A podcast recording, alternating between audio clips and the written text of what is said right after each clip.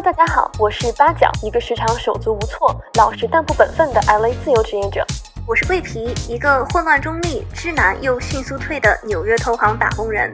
我们是年纪半五十，却依然噼里啪啦的二十年好友，互相怂恿，接连崩溃，积极碰头，分享生活通关小抄，交换人类观察笔记。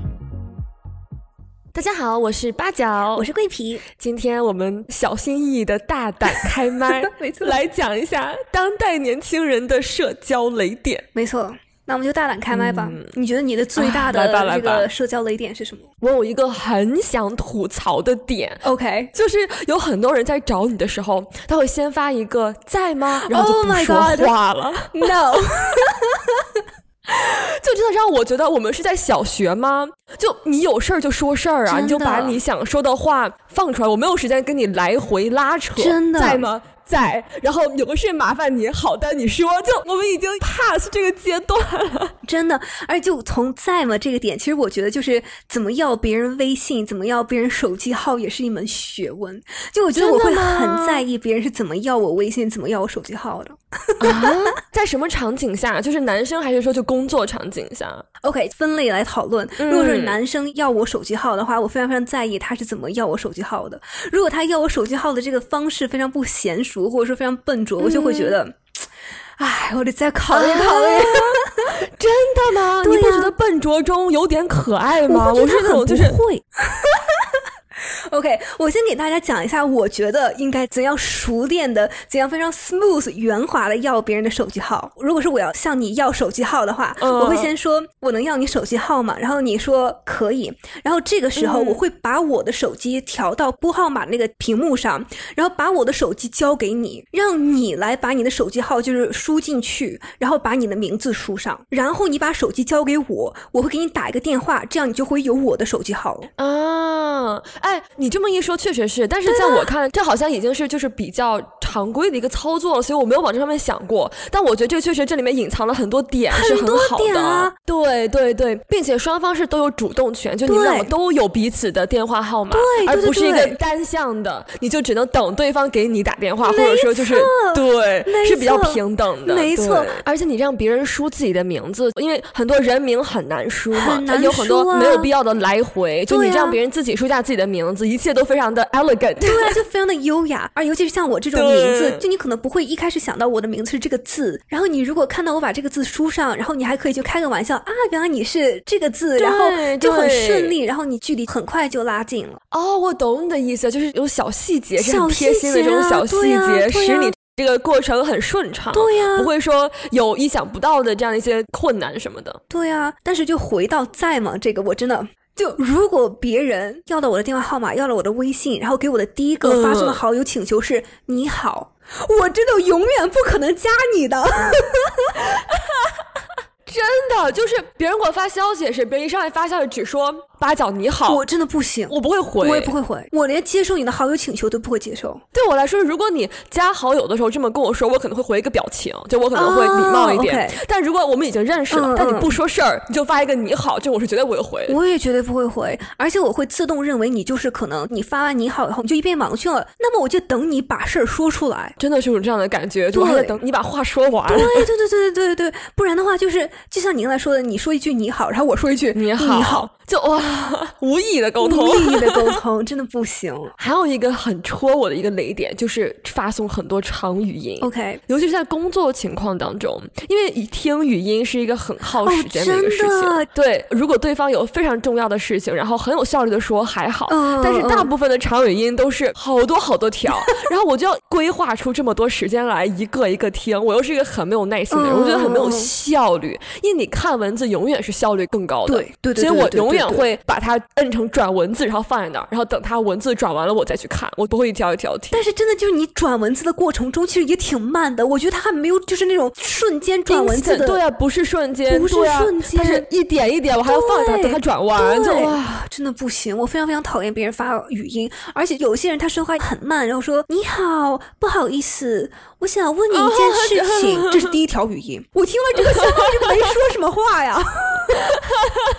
我还要点开第二条，他才开始说：“哈，我今天想要说的事情是，就是啊，我昨天有一件事情，很想要听你的意见。”第二条。哇，好崩溃，我会不行。而且我觉得，其实你在工作或者在这样的场景当中，你就是要尊重别人的时间，你就是要言简意赅的把你的需求和把你的迅速说清楚。包括那很多学生给教授发邮件也是，就是会说很多套话。哦，对，其实这种话教授是一定不会回，一定不会回，一定要一上来就非常清晰的把你想要什么，这反而是对别人一个尊重。你说那么多礼貌的话，反而是不尊重别人的时间，完全没有尊重。对，为什么要看这么多没有意义的东西，然后还要再找你的诉求是什么，还要？花时间去做阅读理解，你就要把这个信息最高效的给别人，对，才是一个尊重别人的时间。嗯嗯嗯嗯嗯，非常同意。包括打电话也是，就有很多人在打电话的时候就说话没有重点。就我能理解了，就大家沟通习惯不一样，但是我真的好崩溃啊！我知道他表达习惯是这样，他会把所有的事情就事无巨细的说给我，然后我知道这些信息对我没有任何用，但他就是会把什么都告诉你。有的人的思维方式是我告诉你看着办，就可能他就尽可能的提供越多的信息越好。对对对，都告诉你，然后让你看着办。其实我觉得这也是一个就是比较就你对信息不做任何筛查哦，对，然后你就一股脑把所有相关的、不相关的、家长里短的所有的细节都给我。这种电话我就会等到通勤的时候听，就我在通勤的时候我也干不了别的，就在那个时候回这种电话，嗯嗯嗯，然后 就是一个卑微的遗狗。我知道有很多人他很不喜欢接电话，like 接电话本身他就已经很不喜欢了。我真的有一些朋友他是那种，就是我给他打电话他会不接，然后他会过一段时间再给我回短信。我觉得这种人也非常非常的奇怪。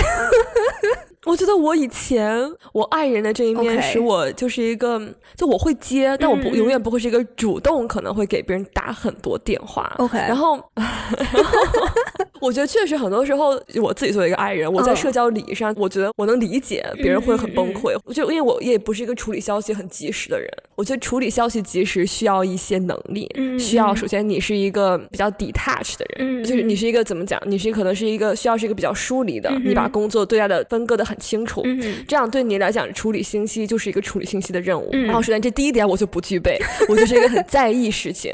那一旦成为一种压力之后，我就会无意识、有意识的会逃避一点。嗯，然后再一个就是我。爱的这一面，就是我就是一个会信息过载。嗯，你给我大量的社交的信息之后，我就是会觉得过载了，我就会觉得我倒也不是说我有很多心里在想的事情没有，我就是看到我就是觉得让我等一等再回，就是就是一种我需要攒一下我的能量。OK，我有足够的能量，我才觉得我有力气去应对这些事情而已。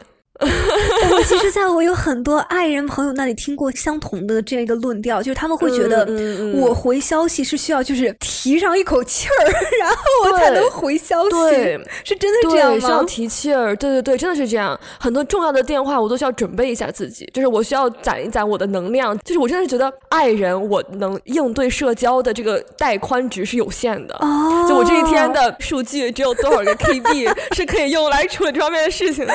这一块数。就用完了，他就用完了。Oh my god！太好玩了哦！我觉得其实是因为我作为一个某 MBTI 类型，就是我的第一项功能是外向型思考，其实就是跟别人交流啊，或者说是尤其是在思维方面跟别人交流，怎么想，然后这件事情怎么做，你怎么想，我怎么想，这是我的第一顺位的能力。而且我平常工作的时候，也绝大部分的时间就是电话会议，然后或者是回 email、回消息，你怎么想，我怎么想，这件事情怎么做。所以我觉得我很习惯，就是跟别人立刻就是我们打。个电话，我们去打个电话会议，这种感觉，我好像就没有想过别人会需要，就是准备一下再开始外向型的思考或外向型的交流，这种感觉真的是这样，真的是这样。而且我有一个很大的不同，是因为就你说你是一个跟别人交流中思考的人，嗯，我就不是。Oh my god！我在，我好像忘记这一点了。对对对对对对，就是我在跟别人交流的时候，我很难思考，因为信息过载。我们之前讲过，就爱人就更高敏性嘛，就爱人就接收的信号更多嘛，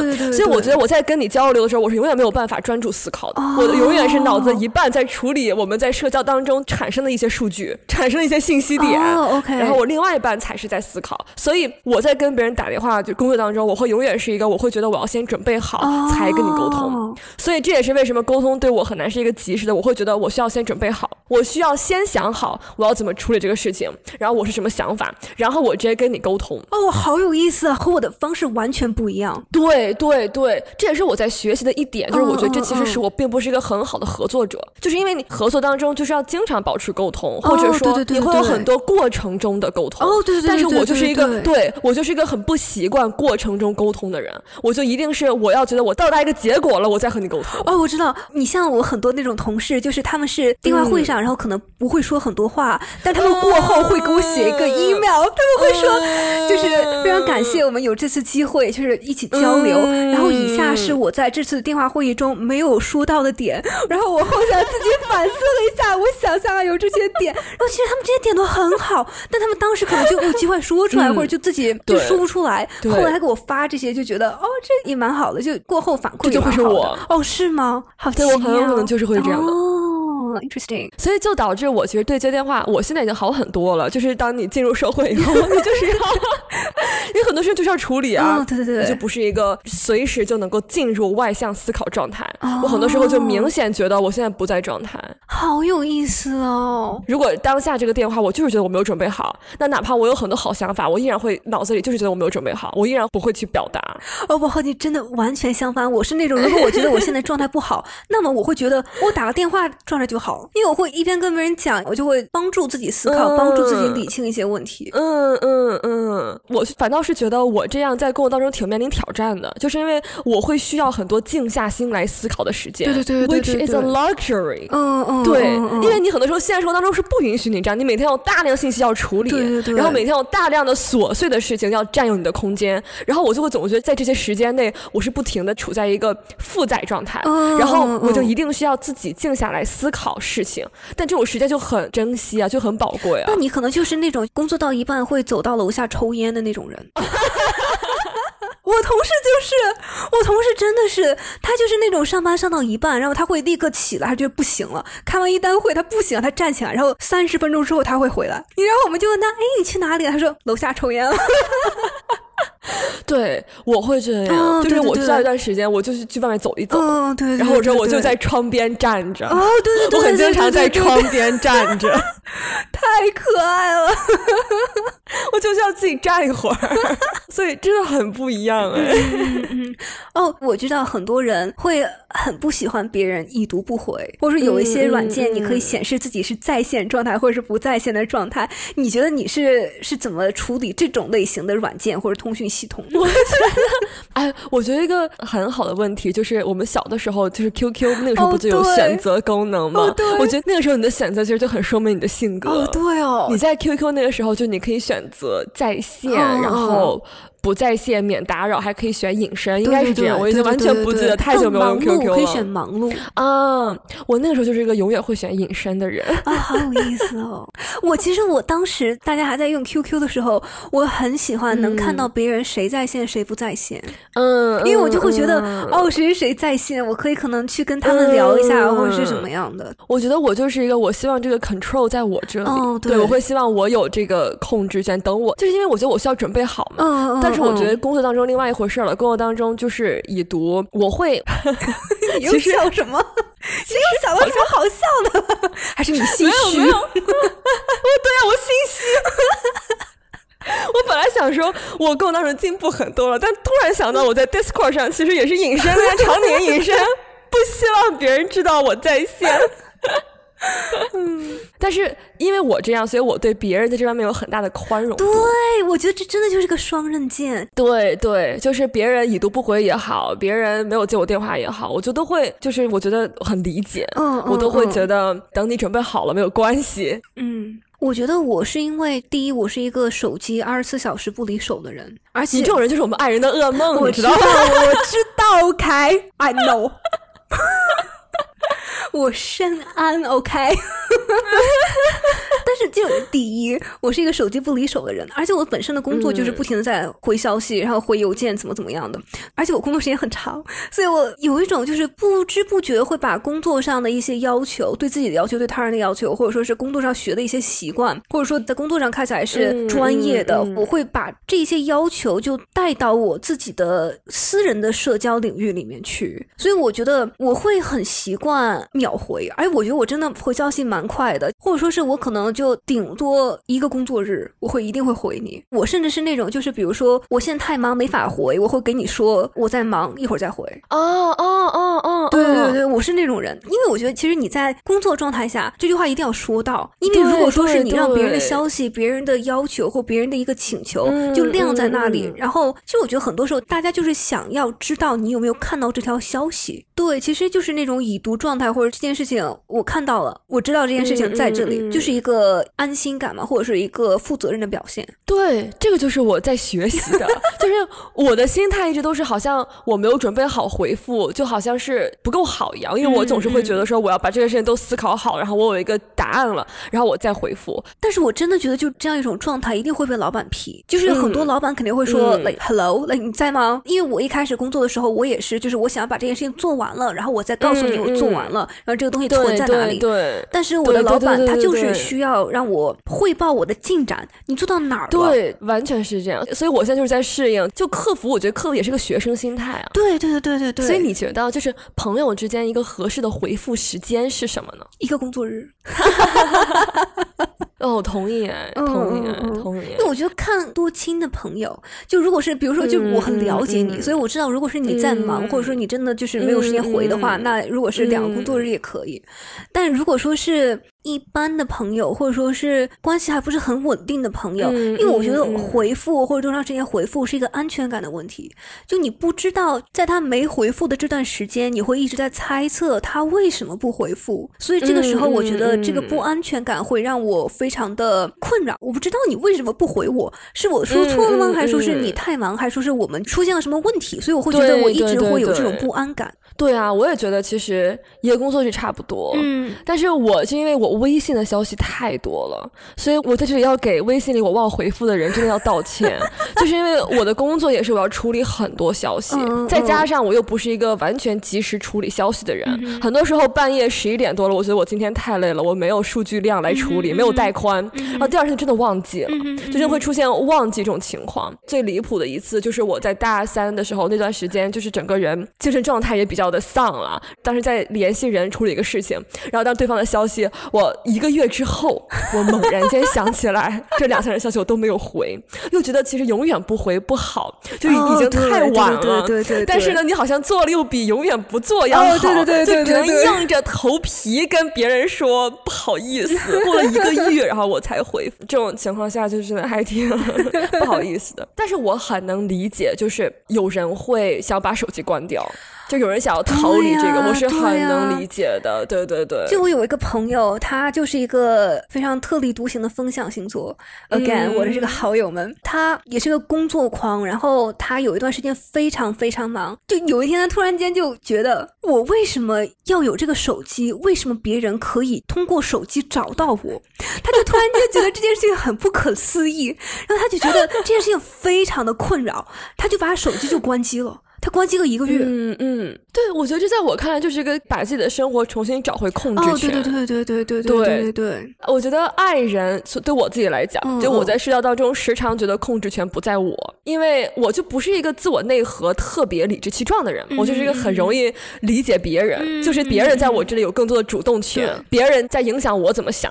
所以当这种情况多了以后，我就会真的觉得我对我的生活失去控制，我就真的觉得现在就一了百了，让我把我的手机永远的。扔掉，就是会有这种感觉，就觉得我想要重新掌控我的生活，就是累积到了一定点，所以就导致我一个很不好的习惯，就是因为我现在还没有完全做到工作和生活手机是分开的嘛，然后所以我就会有一个免打扰的习惯，平常就会经常开免打扰，就就当我实在觉得我现在要专心工作，我真的不想要这些，我就会免打扰，就导致很多人找不到我，或者说 没有办法那么及时的找到我。我觉得就是免打扰也是一个很有意思的一个做法。因为我知道很多人很喜欢打免打扰，但我也知道很多人非常非常不喜欢打开免打扰。对对对，对我来讲就是开免打扰会上瘾，是吗？其实就是这种短暂逃避焦虑的方式。但是你开免打扰，我又会去觉得啊，会不会有人找我？我觉得那个还在你的心里，你还是会过段时间要看一下。在我看就是个短暂逃避，但是起码对我而言就是我有个控制权。哦，起码我可以自己选择看与不看，而是被动的被这个东西所。占用我的注意力，嗯，他想了，我就会被牵扯到，而是我自己去选择，就对我只是这样会有一种感受，是觉得好像好一些。我其实也有一段时间尝试打开免打扰，但是我后来发现，我反而会更频繁的去看我的手机。啊，因为我就会觉得会不会有人找我，或者说谁谁有没有发什么新东西。我后来我就觉得我好像就不是很适合打开免打扰，我就宁愿就是一直，我觉得我真的是就是我对信息的掌控权。在于我要知道，对对，就你是一个很，就是这个对你而言是你是有掌控权，你不觉得这是一个，对对对。对，而且我也很佩服你，还有 Apple Watch，因为有 Apple Watch 的人收到消息更及时，对呀，你真的是你的身体在告诉你，你无时不刻，你手机哪怕不在身边都能收到消息，对呀，这个在我看来就是顶礼膜拜，这就是。但是不得不说，有一个秒回的朋友是一个感受挺好的事情。啊对呀，对，所以我很能理解，就是我们爱人会给别人带来的社交困扰。我真的非常同情你们。没有，因为我知道很多爱人还是那种，就是内心会有很多小剧场的那种人，就他们会担心我这个话我到底要怎么回才会显得比较好，所以他们会想很多，然后生活中又会有其他的事情，然后可能这个就耽搁了，然后他们又觉得哇，好像耽搁了好久，那好像我要解释一下为什么耽搁了这么久，你懂吗？就是。一层一层的小剧场，一幕一幕的上演。就我一开始，我其实很不能理解那些就是有一些爱人朋友或者是 INFP 的朋友们为什么会花这么长时间才回我的消息。但后来他们给我解释了，就是他们自己脑中的这种小剧场以后，会发现，哇，如果你回消息之前都会有这么多戏的话，那我还真的挺能理解你为什么这么晚才回我的消息。真的，我觉得人和人处理信息的方式真的很不一样。对啊。对，有些人就是花很长时间，他要先去处理，对对对，然后脑子里面要过一些程序。然后我还有一个 INFP 的朋友，我每个周才发一次短信，但是每一周发的短信都会发很多，就很多条，然后他会每一条每一条都回复，但他就需要一个周的处理时间。Oh my god！对他就是需要很长时间，然后处理，然后他会给我每一条都很耐心的回复，但是他就是需要长时间这个处理的过程。哦，我挺。能理解，但是说到这种一条一条就是多条的这种消息，你知道我最讨厌的是什么？我很讨厌那种，就比如说我给你发一条消息，然后这条消息里面有三个信息点，都需要你的回复，你只回了，你只回最后一个。哇，这种我统称为不长眼睛，就是我们在邮件沟通写的非常清楚的东西，你看不见，或者说就是很明确的诉求一二三，标号码摆在那儿，标好你不去处理一二三，然后关键是他们回复的时候，就如果说是非常专业的回复，应该是一二三点列出来回复，对。而且我就觉得，为什么只回最后一点，就永远是只回最后一点，好像前两点就看不见，或者说他大脑就没有办法多线处理。这个我真的不理解，我真的很不理解，我非常非常讨厌这种，或者说是就工作中，你给他提出三个需要改的，他只给你改一个，选择性的给你改一个是什么意思呢？你是觉得我另外的两点不对吗？但是还有一点会很惹恼我，会想让我发疯的，就是别人不表达感谢的时候。哦，这在我看来就是一个礼仪问题，就是一个作为人的一个基本礼仪。然后我这个情况呢有点特殊，因为我也接触很多学生嘛，我觉得很多学生他的心态还是一个就是一个比较社达的心态，就是比较慕强的心态。他会觉得你给了我这个工作，我第一个我要先展示出我的观点是什么。我要先展示出我觉得哪个地方可以要改进，我要先就是以一个非常强硬的姿态来问问题，好像这样我就是那个证明我自己，好像我想比你全，比你好，嗯，然后是以这样的一个态度。但我觉得就是社会心理学，就是你嘴更甜，说谢谢更多，别人就是更愿意给你工作，真的是这样，就是很明显，如果别人对我态度很好，然后有一个基本的社交礼仪，会说感谢你，就是会觉得你更愿意为他服务，对，你就会是更愿意付出。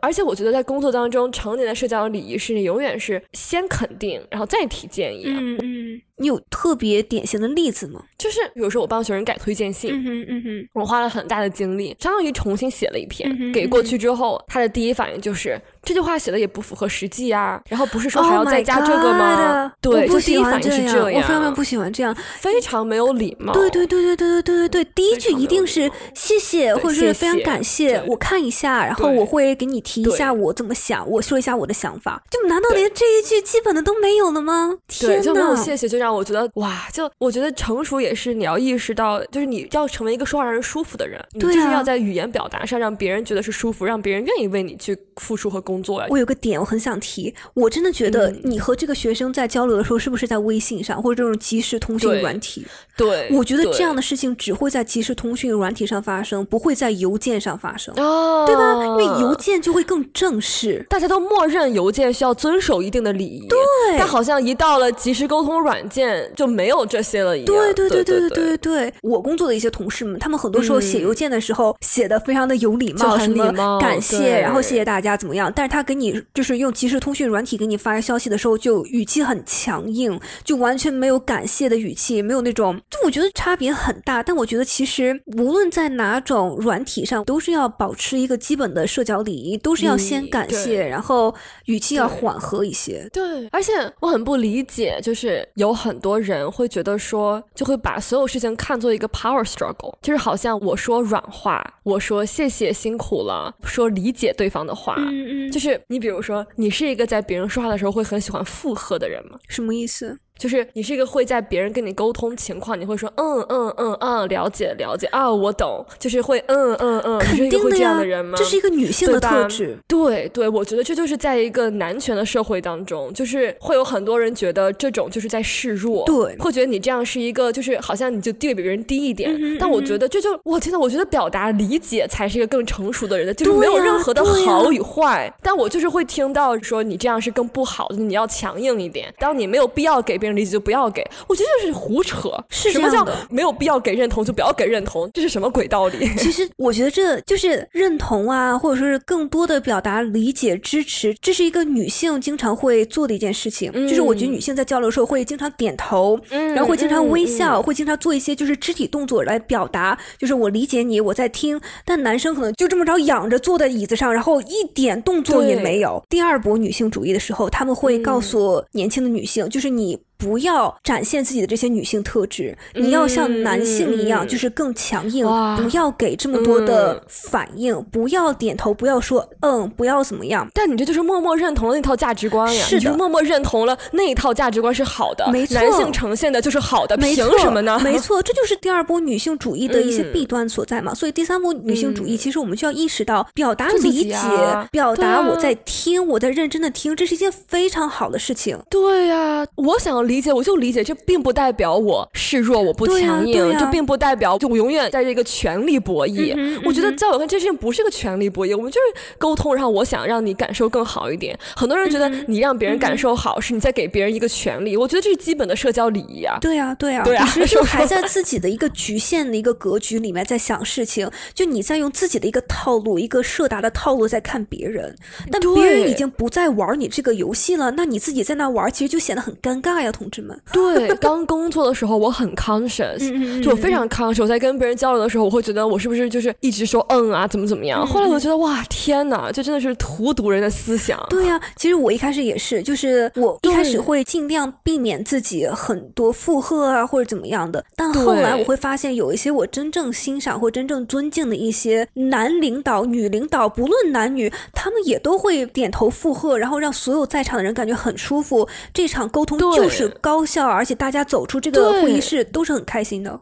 都很开心，都很舒服。。对对，所以，我真的觉得让别人舒服，完全并不是一个你好像就把这个，就是你就是变成了弱势。真正有能力的，有他们不会在意，他们反而会更想要让你更舒服。没错没错。所以，我真的觉得，就是在工作当中，很多人会把很多事情看成博弈，这点我就很不理解。对呀、而且就是你工作中的合作关系，为什么还要博弈呢？我觉得如果是工作中的竞争关系，那你博去啊。但是如果是你是合作关系，我们都已经签约了，你为什么还要跟我博弈呢？我觉得完全没有。对啊，对啊，我们就认真做好这个事情嘛。就是对呀，我很讨厌会有人把每一场交际都看作博弈，就很多人就是不愿意在任何一个场景下所谓的吃亏，就好像我哪怕跟平常就只不过来我们家装修的工人也好，然后我去买卖东西也好。我在每一场谈话中，我一定要博弈到赢，这个也是我不理解的，就 没有必要。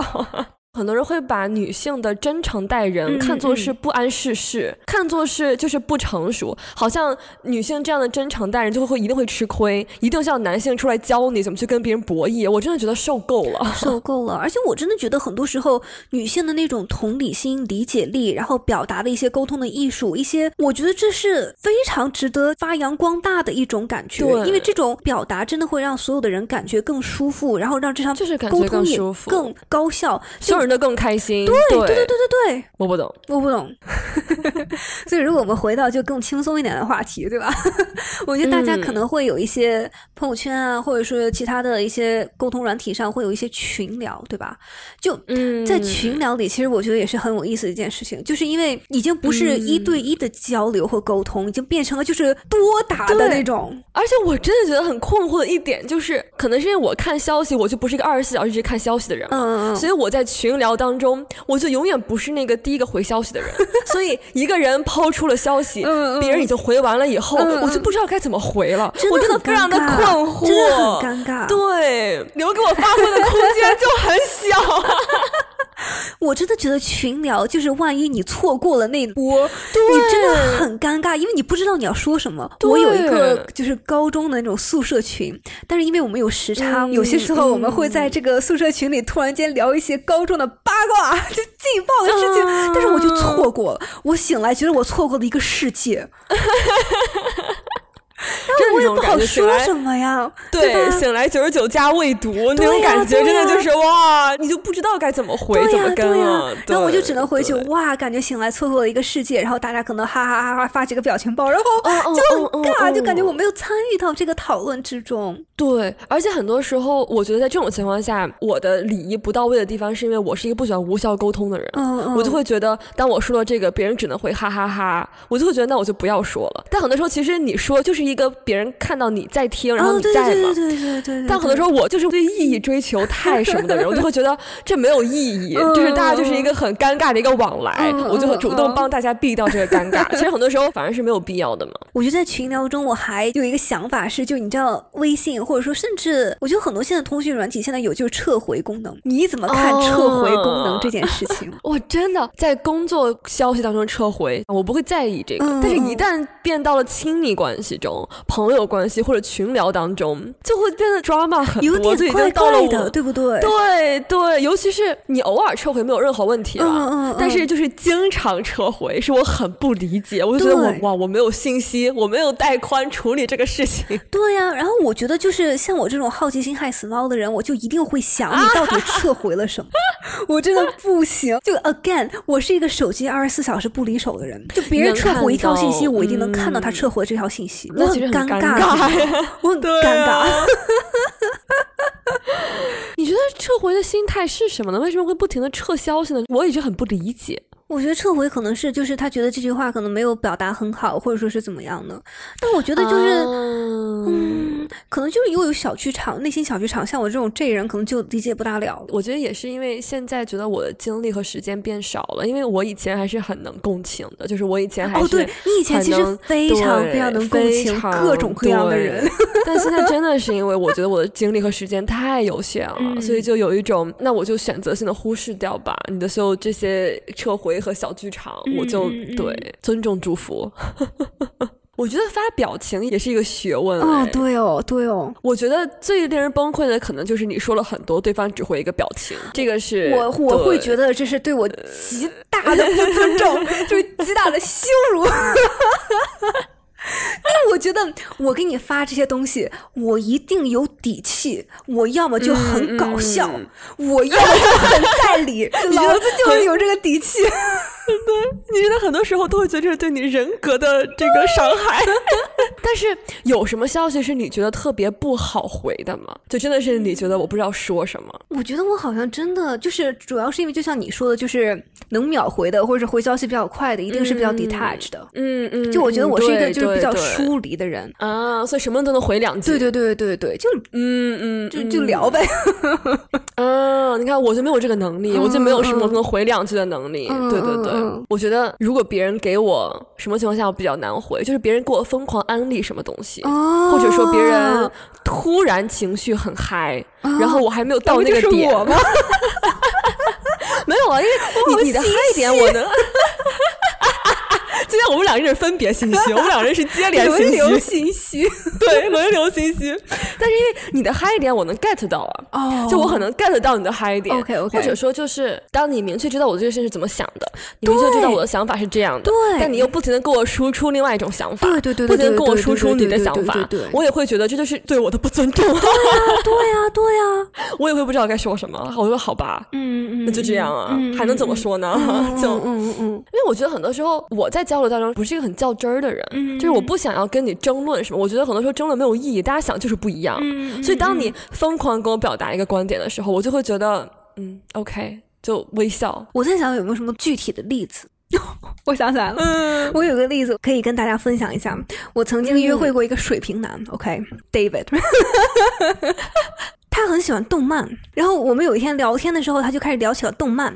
然后他聊动漫的时候，嗯我是一个不看动漫的人，我就是从小看哪一个来着，《千与千寻》吗？是不是《千与千寻》嗯就给我留下了深刻的童年阴影，所以我从小就不是很喜欢看动漫。然后他就会给我安利一些动漫，然后他问我，哎，你有没有看过？就比如说《千与千寻》，然后说啊，我以前看过，但是就是从小给我留下了童年阴影，我就不是很爱看动漫。嗯按理说，这个对话在这里就应该结束了，对吧？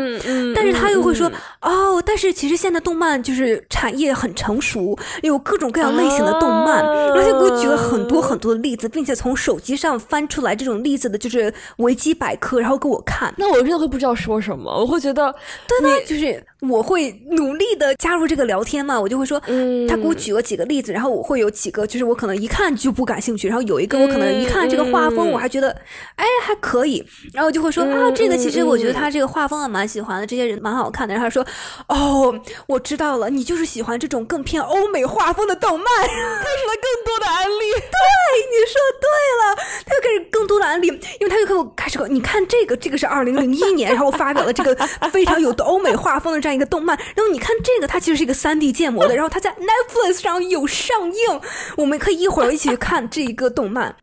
我真的那天我被逼看了两集动漫，被绑架你就眨眨眼，真的真的疯狂眨眼。真的疯狂眨眼，哇！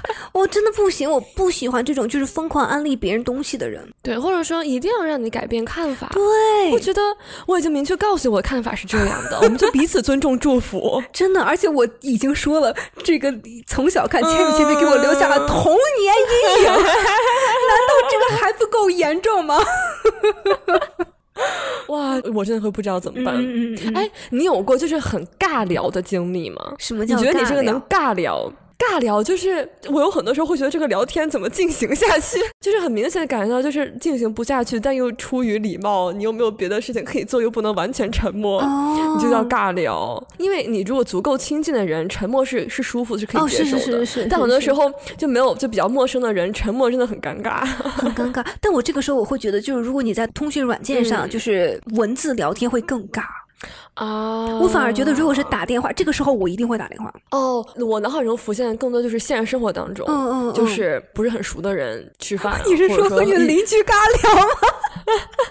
哇，和邻居尬聊。就我作为一个爱人，我真的我的聊天的这个能力啊，真的是这个天花板是很低的。我和我的邻居，就我和我邻居当时主要是因为我们两个语言不同，他是个伊朗人，他英文说的不好。我想我要去你们那住，来来来来来，真的真的，我好好奇，我一定能跟他聊很久。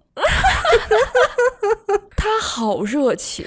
我真的觉得很多中东国家的人类们真的超热情，而且他们做饭很好吃。热情。他有儿子吗？他有三个孩子，三个女儿，现在都哎很大了。他已经有孙子了，他的孙子还是挺好看的。你能别把我推向法律的灰色地带吗？没有，大学刚毕业，嗯，哦，哦，成年了，挺大，对对，真的，法律的边缘。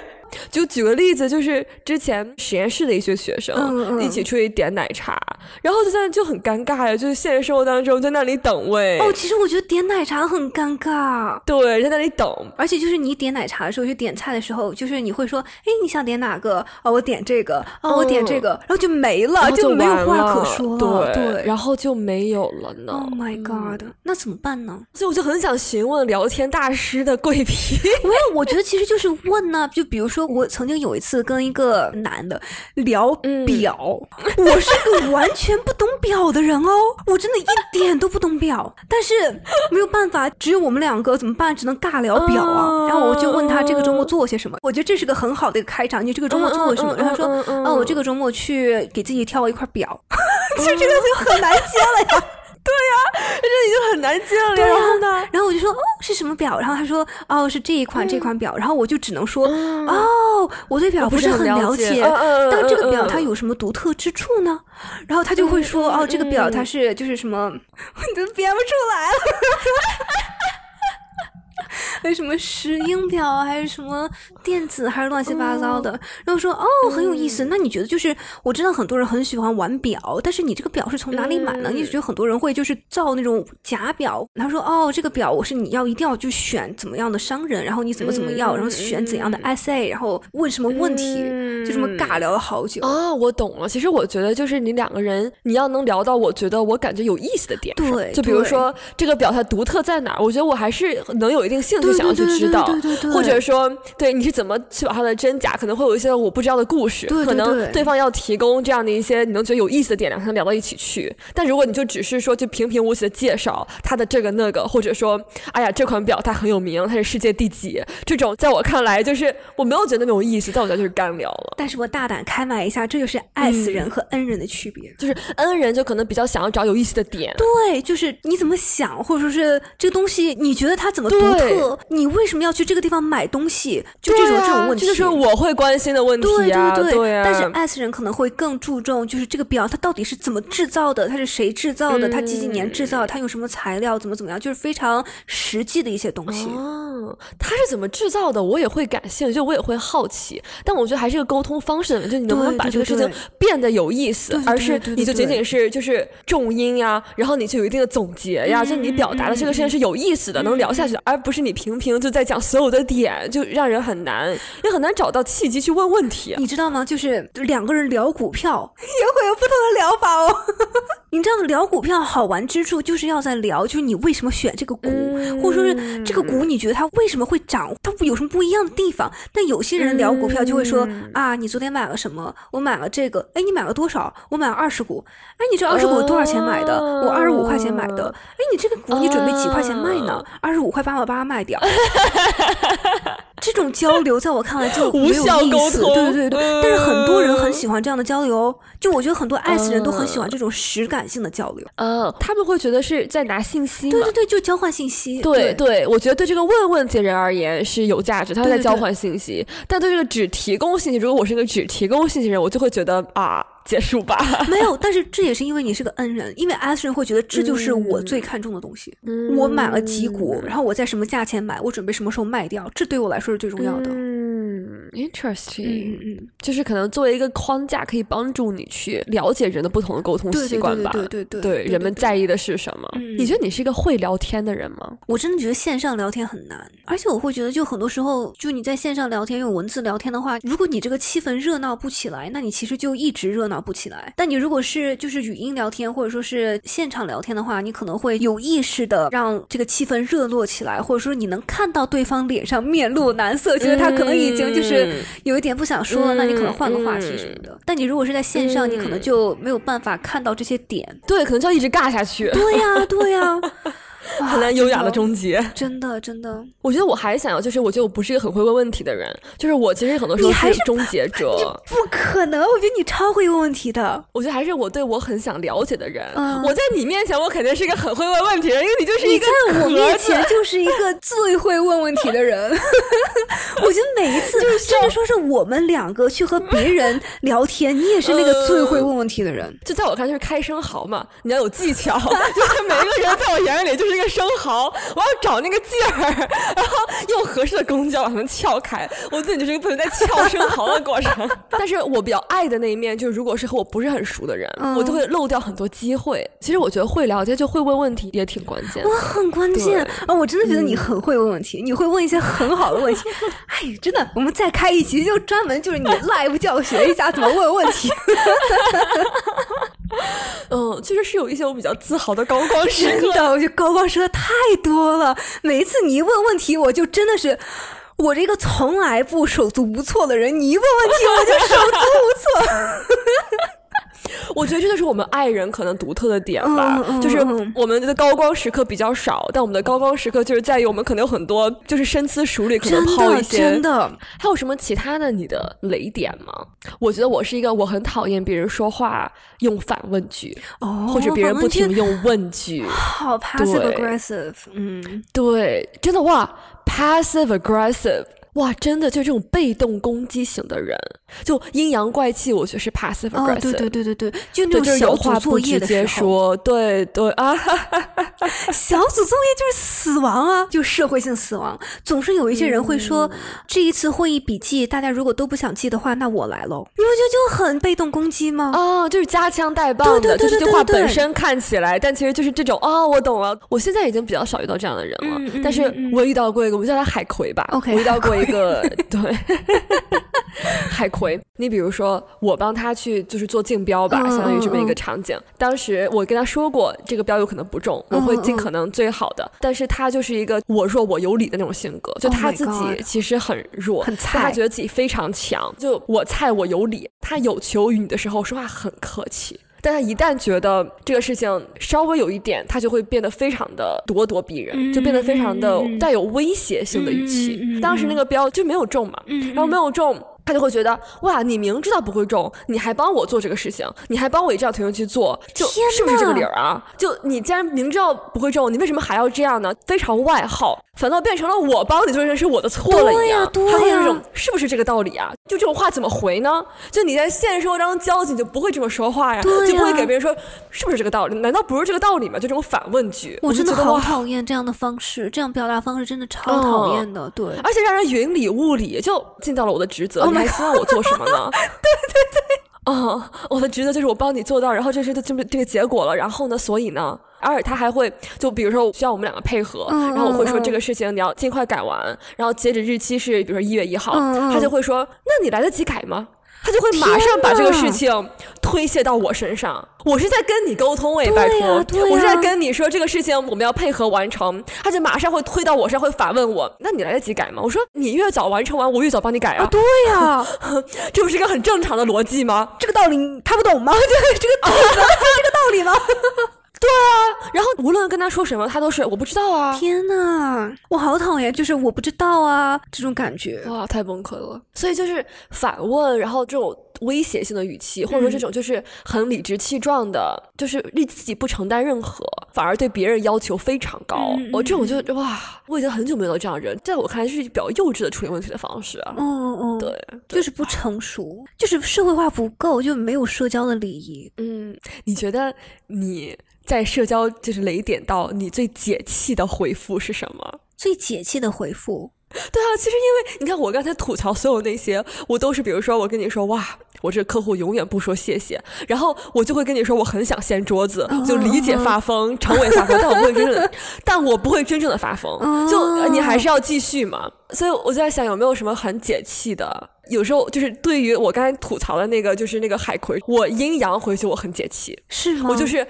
发问号说我不懂你什么意思。哦，对对对对对对对对对，发发两个问号，对对，发好几个问号，我也不记得我怎么阴阳，在这种时候就真的很解气。嗯嗯嗯嗯，或者说是就有一些特别被动攻击型、阴阳怪气那种，总是在催你的那种同事，我会反过来每天催他。